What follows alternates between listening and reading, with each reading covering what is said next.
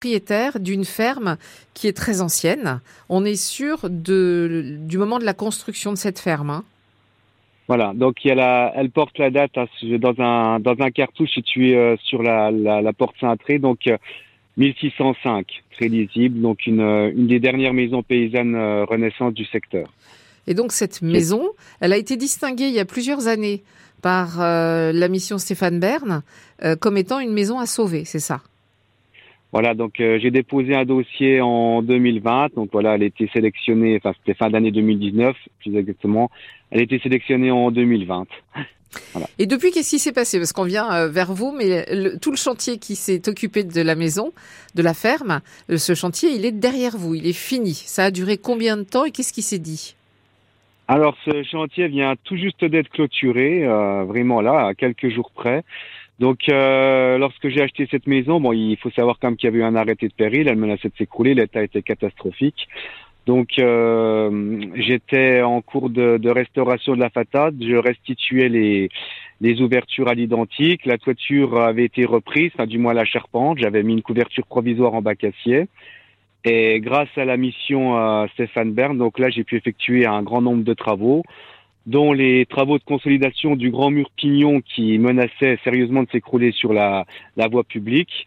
Il y a eu la, la, reprise totale de tous les éléments structurels intérieurs en pierre, voûte euh, du chari, porte, etc. Il y a eu la fourniture de toutes les tuiles canal, donc c'est de la tuile euh, terre cuite ouais. canal, comme on l'a trouvé beaucoup 19e, qui était fabriquée par la dernière tuilerie euh, Lorraine située euh, en Moselle à côté de, de Sarrebourg, à Niederwiller plus exactement.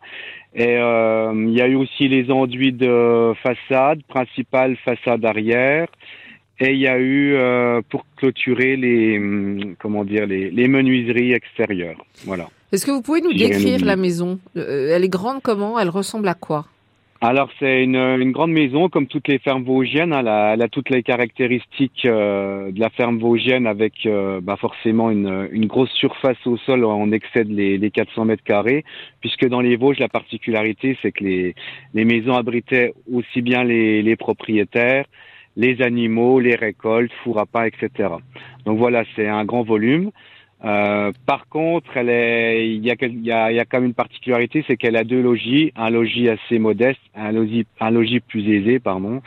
Et euh, bon, un très très beau travail de, de moulure en façade, très bourgeois. Donc, certes, il y a une grosse fonction agricole, c'est sûr. Donc, c'est pour ça qu'on la, on la nomme dans le rang des, des maisons paysannes. Mais il y a quand même une autre fonction.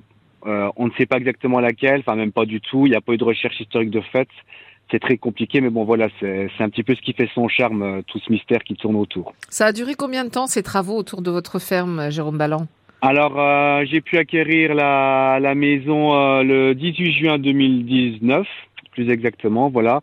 Les travaux de toiture ont commencé en octobre 2019, et là ça vient d'être, euh, les menuiseries ont été posées il y a environ euh, un mois.